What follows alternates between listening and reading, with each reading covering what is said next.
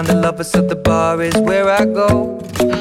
Me and my friends at the table doing shots, tripping fast, and then we talk slow. And come over and start up a conversation with just me, and trust me, I'll give it a chance. Now take my hand, stop it, and the man on the jukebox, and then we start to dance. And now I'm singing like. 闲话加拿大，我是小新。这期节目啊，咱们接着说说在加拿大，特别是蒙特利尔这个地方关于购物的一些内容。为什么讲这个话题呢？因为上次啊，大家可以往前看第十八期，借着黑色星期五的这个热点呢，我曾经介绍过，在加拿大蒙特利尔这个地方，平常呢买菜啊、买日用品啊，我经常去的一些超市啊，然后顺便还黑了沃尔玛跟 Costco 一下。播出以后呢，我自己就发现呢，哎，还是漏掉了好多地方没有讲，而且漏掉的还不少。那么这一期节目呢，就把上次所漏掉的，而且呢，呃，我经常去的一些购物场所，实体的也好啊，网上的也好啊，咱们把它补充一下。如果有网友在蒙特利尔或者是多伦多其他地方有什么其他比较好的地方，也可以在评论里推荐给大家。当然也事先声明啊，这里面介绍所有的店都没有赞助这个节目。如果有这些店的股东，咱们听到了这节目，欢迎您给我打赏。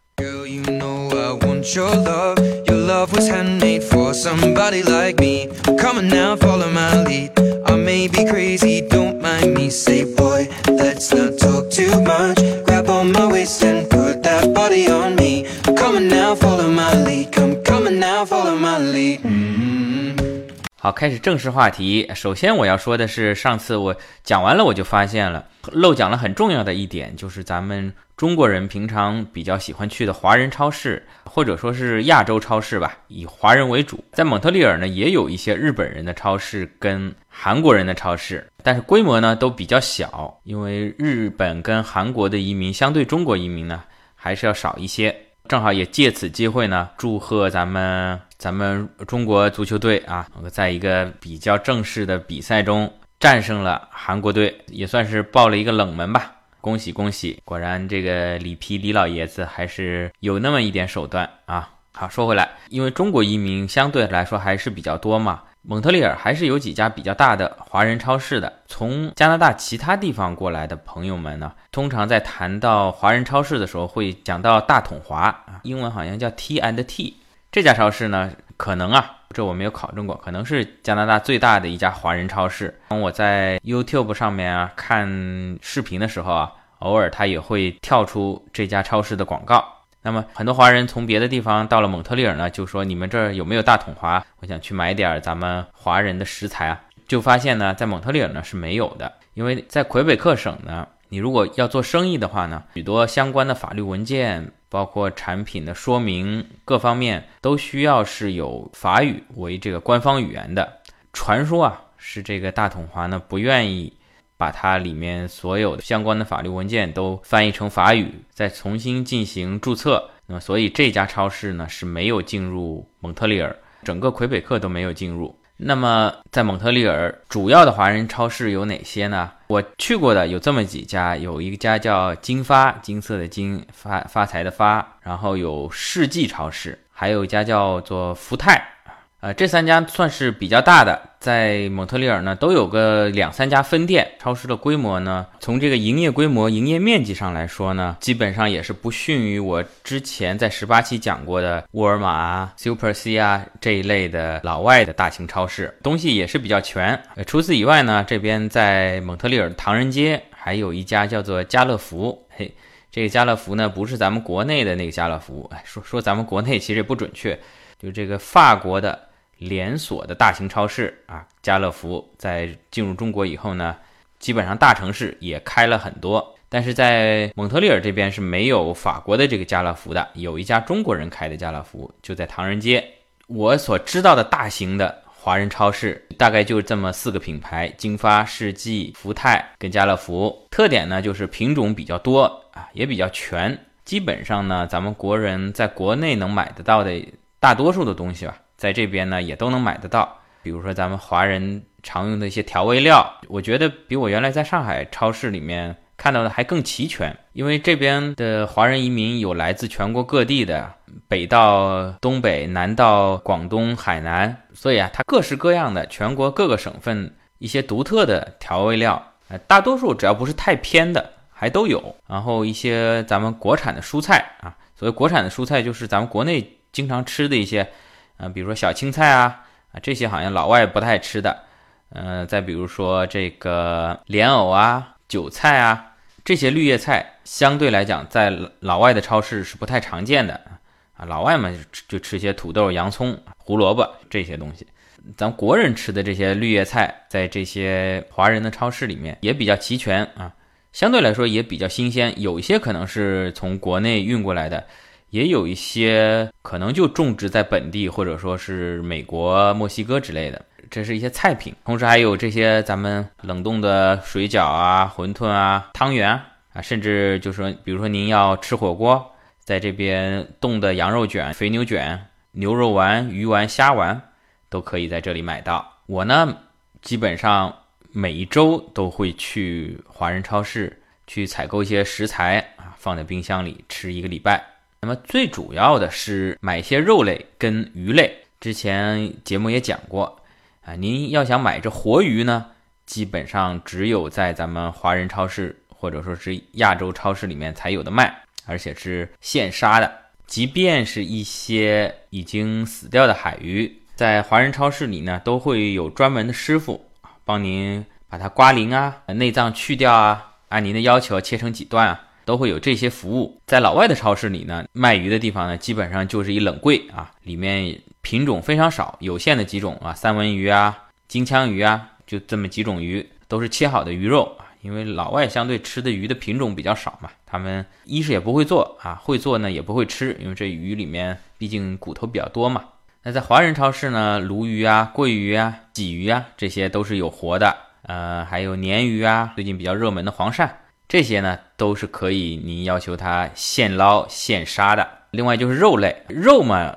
无非是猪牛羊鸡，这个华人超市跟老外的超市呢是一样的，但是这个切法不太一样。那老外的超市呢，那如果说拿猪肉来说，就是排骨，要么是里脊肉，要么肉馅儿，很简单。您在华人超市呢，像比如说上海人喜欢吃的这个红烧大排啊，一大片一大片的这种切法，根据您的要求，它是一整条。您说您要切几片几片大排？另外呢，还有一些咱们中国人嘛，虽然说有些科学验证说什么骨头汤并不能补钙，里面全是油脂，但咱们抛开这些科学理论不说，从这个口味上来说，咱们中国人喜欢喝喝这个骨头汤啊，放点黄豆炖一炖的，这种炖汤的大骨头，这种老外超市肯定是不卖的，都扔掉。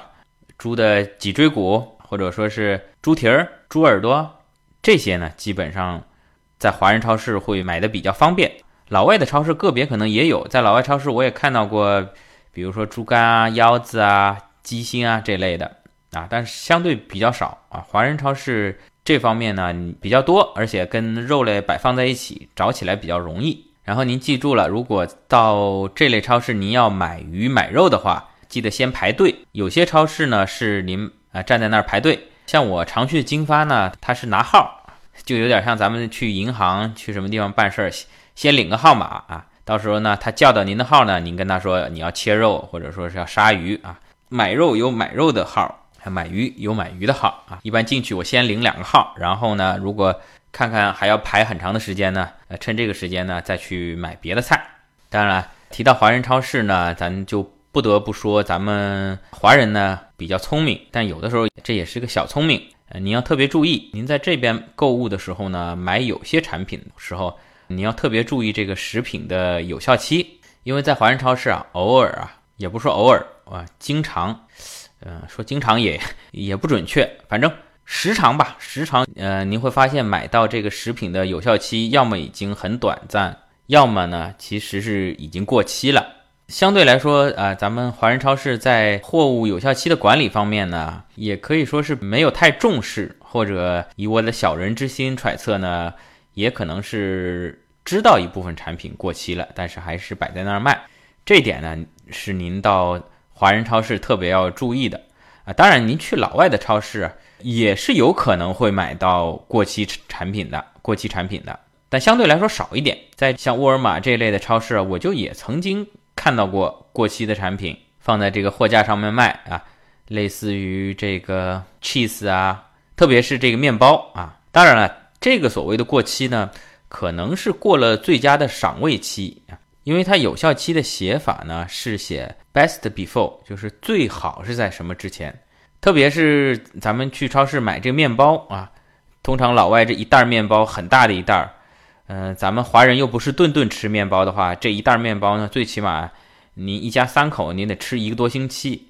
但是它通常今天出炉的面包呢，它最佳赏味期呢，可能也就是一两天，best before。所以，呃，像我朋友之前也在 Costco，基本上每次他说，哎呦，Costco 面包真便宜，买回一袋儿，咱们分享一下。啊，但是我一看那有效期呢，我也没好意思跟他说。其实，在买回来的时候呢，就已经过了最佳赏味期，当然也没有腐败变质。本身这个标有效期呢，在西方最近几年，其实这个问题就有一定的争论。其实很多产品啊，包括零下十八度以下的冻肉啊，它标是标了一个有效期，但其实这个肉是不会坏的，即便过了有效期呢，问题也不大。如果您严格的执行这个有效期呢，把这个食品倒掉呢，就可能造成极大的浪费。毕竟咱们非洲也好啊，什么地方也好啊，都还有很多饥寒交迫的这些贫困人口，那边吃不上饭，咱们这边呢稍微过了赏味期就把它扔掉啊，也不是很合理。那通常老外的超市呢，在有效期过了以后呢，一个是会打折，一元两元的就卖。另外呢，可能会专门堆在一个地方送给这些流浪汉、乞讨人员。好，有关华人超市呢，基本就是这些内容。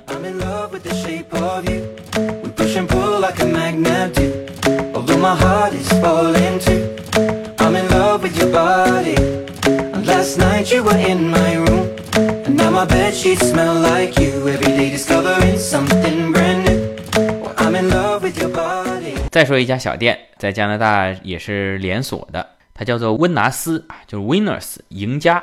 这家店的特点是什么呢？是尾货，都是一些啊，比如说断码的鞋子啊、断码的衣服啊为主。这家店呢会统一跟它的进货渠道去协商，把你所有最终卖不掉的断码的这些剩下来的货，以一个极低的价格进到店里面，然后呢再打个狠折把它卖掉。当然是根据原价来说，打个狠折把它卖掉。我在这家店里也买过一双鞋，品牌呢很多也都是大牌啊。拿运动品牌来说，比如说什么阿迪王啊、耐克啊这一类的，都经常有看啊。还有这个 UGG，前段时间在网上还看了一些文章，说这个 Winners 里面卖的 UGG 到底是真的还是假？说跟专卖店里看到的不太一样啊。这个是真是假呢？我本人没有买过 UGG，我也不太好评判。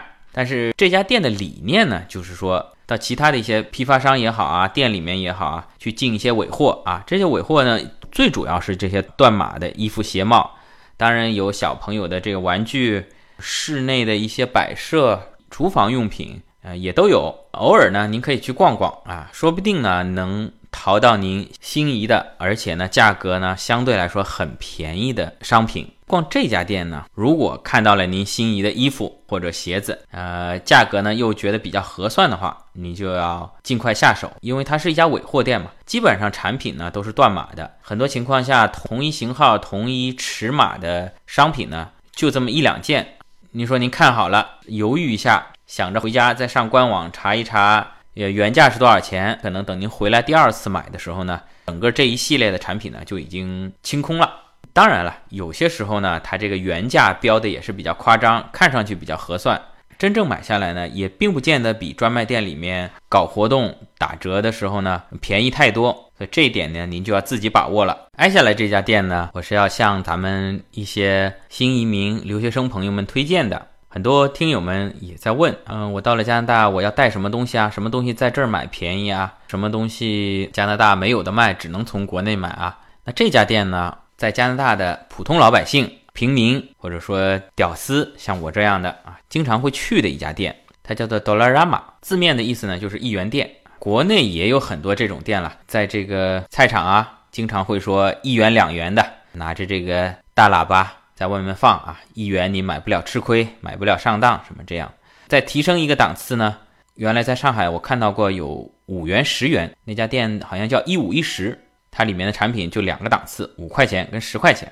那现在一家元大概是五块钱人民币嘛，那么加拿大的这个一元店呢，呃，差不多就相当于国内五元店、十元店的这个档次。这家店里面卖些什么呢？从字面意义来讲呢，就是卖一元的东西嘛。当然了，它里面呢，除了一元，还有两元、三元啊。最近呢，因为通货膨胀，加元也下跌，这个一元店里面最贵的商品呢，已经是达到了四元，而真正一元的产品呢，已经是没有了。最便宜的是从一块两毛五起跳了。那么尽管这样，这家一元店呢，仍然是一家性价比比较好的一家店啊。在我们不太追求非常精致、质量非常完美的情况下呢。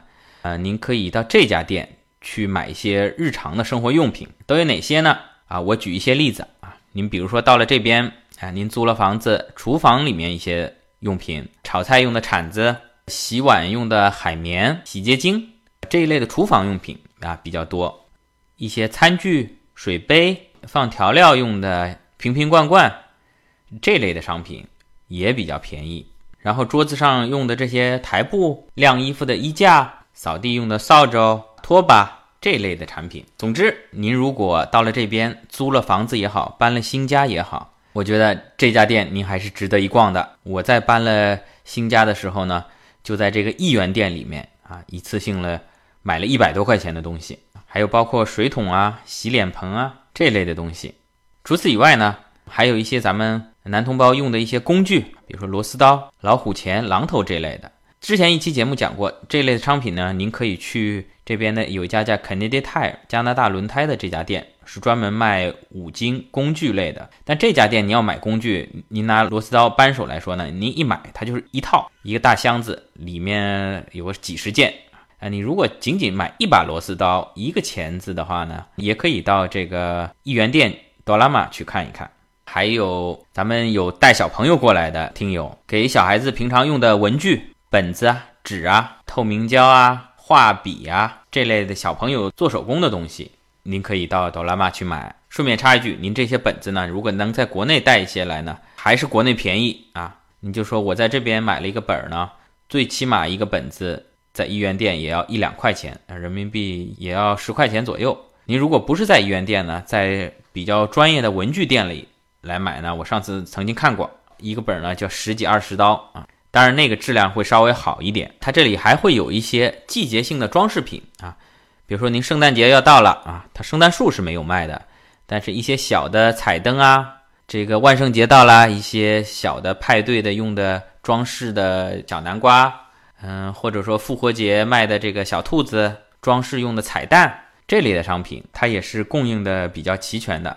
总的来说啊，您不要指望在一元店买到什么。质量很好，造型很优美，做工很精细的产品，这个呢其实是不可能的。在一元店的商品呢，可以说百分之八九十都是 Made in China，老外想都想不出这个产品，如果他们自己做这个一元两元的，连成本都不够啊，中国人怎么做出来，并且运费运到这边啊？质量呢是不高，但是偶尔用一用呢，还是比较实惠的，性价比比较高。拿前面说的季节性的用品，可能这个万圣节派对上面这装饰品一年也就用一次啊，用完了呢就扔掉了，第二年再换新的，那就也不需要质量多么优异。我曾经比较过，在这个一元店里能够买到的商品呢，呃，你如果去沃尔玛呢，也可以差不多买到，但是沃尔玛呢，产品的质量呢，并不比这个一元店里面高多少啊。我举个例子，呃，我曾经买过一个在浴室里用的防滑垫儿。我在沃尔玛买的要八个 dollar，那么在一元店里面呢是三个 dollar。那么你说这个就浴室的防滑垫垫在地上或者浴缸里面的质量呢几乎是没有区别的啊。但是在沃尔玛呢，您最便宜也要八块钱。当然，您如果去更好的一些专门的家具专卖店，它里面的质量肯定是更加上乘，做工啊、设计啊各方面更加好。但是那个价格呢就不止再翻了两三倍了，基本上质量过得去。性价比呢超过沃尔玛的。当然，您去这个一元店购物呢，有一些东西呢还是不要在那儿买。比如说食品啊，那边的食品呢也有一些大品牌，什么雀巢啊之类的。以外呢，还会有一些在其他超市看不到的一些牌子，还有一些罐装肉类啊，一些小朋友吃的零食啊，感觉吃你倒是吃不坏，或者是色素很厉害啊，糖啊，嗯，总之不是什么健康食品。食品呢是不建议在这个地方买的。还有呢，就是电子产品，除非买个小手电，一块钱两块钱，偶尔用用，这个问题不大。但其他一类的电子产品，嗯，就不建议在这种地方买了。你想，一块钱两块钱的电子产品，还是不太敢用。我就曾经在那儿买过电池，价格是便宜的啊，但是明显这个电池的电量不经用。那么除了食品电子产品以外呢，它也会卖一些保健品。那么对这一类产品呢，即便正规店里，您也要稍微看一看。更何况在医院店里面，我就不建议大家去买这类的产品了。好了，前面也说过，因为加元的贬值，这些产品呢，小的生活日用品、轻工业产品，主要也都是进口的，所以也造成了这个一元店的里面产品的价格呢不断上涨从最早的一元到三元啊，后来到了三点五元，现在已经是最贵的东西在里面是四元了，而最低的呢，已经是一块两毛五了。并且我发现了一件很有趣的事，呃，之前呢，在这个一元店里，比如说三元，你能买到一个在家里用的扫帚。现在呢，因为涨价了，整个扫帚这个东西呢，在一元店就消失了。那你说我上哪儿买呢？去沃尔玛，可能你买个扫帚没有十块钱也下不来。但一元店里您还是有选择的，他把这个扫帚分成了那个扫帚的杆儿跟它的前面的那个头。比如说扫帚这个头现在涨到三块钱了，然后杆儿呢？一块五啊，那这样呢两个加起来，您其实买一个完整的扫帚呢，就变成四块五了。很多商品呢，不能拆分的呢，就在一元店消失了。很多产品呢，它就拆开来卖了啊，这也是一件比较有意思的事情。好，最后说一下在加拿大的网购，我主要去的呢还是亚马逊点 ca。当年在国内的时候呢，也曾经去过亚马逊的美国网站去海淘啊，当时觉得有些东西还是比较划算，加上运费呢，还是比国内便宜。尽管可能要等一两个月才能寄到国内啊，哦，有段时间还是比较着迷，乐此不疲啊。那么您真正到了加拿大呢，您发现这个网购呢，跟国内相比呢是非常不方便的，速度比较慢，因为快递嘛，这边没有咱们中国的快递大军，你买个什么东西送货非常的慢。之前在吐槽加拿大邮政的时候，也曾经讲过啊。上次我这儿就有个房客曾经在网上买了台笔记本电脑。竟然快递就直接往门口一扔，这我也是醉了。这些呢以前都讲过。另外呢，在这个亚马逊点 ca 呢，最无耻的一点呢，它基本上这个原价都是乱标的、虚高的啊。咱们这儿也经常有什么某某省钱快报之类的，哎，这些营销号会给你推荐一些商品，说哇打折了，五折六折的啊，很便宜，赶紧去买，限三天啊。这时候呢，您一定要冷静。看看它这个标的原始价格呢，是不是虚高？保险起见呢，我给您另外一个网址，您可以去到这个沃尔玛点 ca 看一下同类型商品，如果有的话，你可以先比较一下价格。相对来说，沃尔玛点 ca 呢，因为它实体店里这个价格就是这样，每天都放在那儿，人家看得到的，所以它的价格呢，通常不会乱标。我举个例子，上一期说扫雪，我还忘了提一句，我还自己买了个扫雪机，就电动的。小型的，它可以把那个雪呢吸起来，然后呢远远的抛到雪堆上面去。我就曾经看到某营销号发布了，说：“哎呀，快去买，打折了，原价四百块钱，现在一百九十九。”扫雪机还好，我比较冷静，按照同型号到沃尔玛搜索了一下，人家那边原价就是一百六十九啊，于是果断的在沃尔玛那边下单。当然后来碰到黑色星期五的时候，它好像又打折了，打折到一百五十块钱。这咱们不说，单说平常啊，就是亚马逊在加拿大的这个网站，它的价格您根本就没法信。如果在上面买东西呢，您一定要非常了解这个商品，确保这个产品确实是划算的，而且您还要忍受它这个慢速的快递。我呢会在上面给我的小孩买一些这个纸尿裤，这个的价格呢基本上是跟沃尔玛一样的。好处是什么呢？买了他们家的会员以后呢，您可以享受一个订阅服务。啊，其实这个中文好像没有特别好的翻译，英文 subscribe 直译成中文就是订阅。这通常是我们啊在前互联网时代啊订个报纸啊订个杂志什么的，这叫订阅。每天每周它会自动发过来，订阅订阅嘛，您是看的东西。其实呢，在这个语言环境下呢，这个它就相当于一个固定时期的订购啊，您可以选择每月送货一次。特别像纸尿裤这种东西，一大箱子，体积又大，这个物流成本肯定会比较高。如果您每月都订呢，而且它送货的时间呢，给您固定在每个月十五号，或者是固定在每个月的固定时期，这样它可以节省很大一块的物流成本。所以呢，它这个折扣呢打的就比较狠。比如说一箱四十刀的这个纸尿裤，它可以打折打百分之二十，也就你买一箱呢可以便宜将近十块钱。但你在上面买奶粉呢，因因为它可能物流成本不高，二十几刀的奶粉呢，它大概只能便宜一块钱，大概便宜个百分之五啊。不同商品折扣不一样，使用这种功能呢，在亚马逊呢还是比较划算的。当然，这个会员费也不便宜，好像一年是要九十个 dollar。你想，只有我这个家里有两个宝宝啊，这个买纸尿裤呢，才能把这会员费啊给省回来。好了，这期节目就到这里。当然，肯定还有很多不全面的，咱们以后随时发现了以后呢，啊，随时我再给大家补充。欢迎大家点赞、转发啊，评论、打赏，谢谢。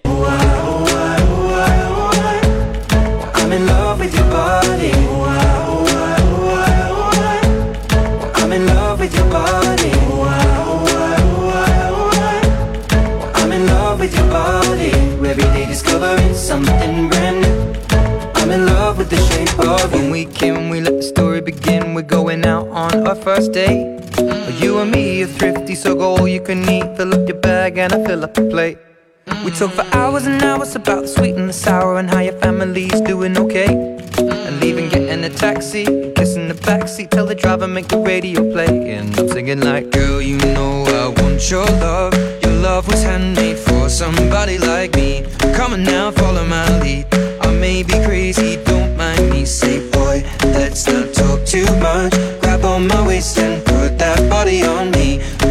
now, follow my lead. Come, on now, follow my lead. hmm I'm in love with the shape of you.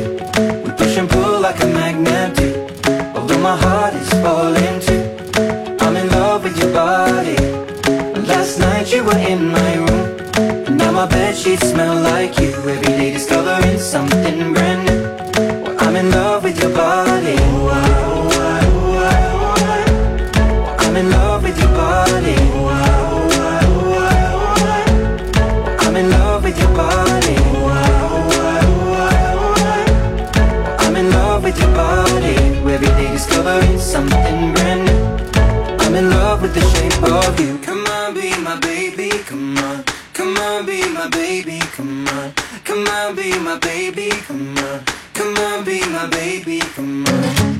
be my baby, come on. Come on, be my baby, come on. Come on, be my baby, come on. Come on, be my baby, come on. I'm in love with the shape of you. We push and pull like a magnet do. My heart is falling too. I'm in love with your body. Last night you were in my room. Now my bed sheets smell like you. Every day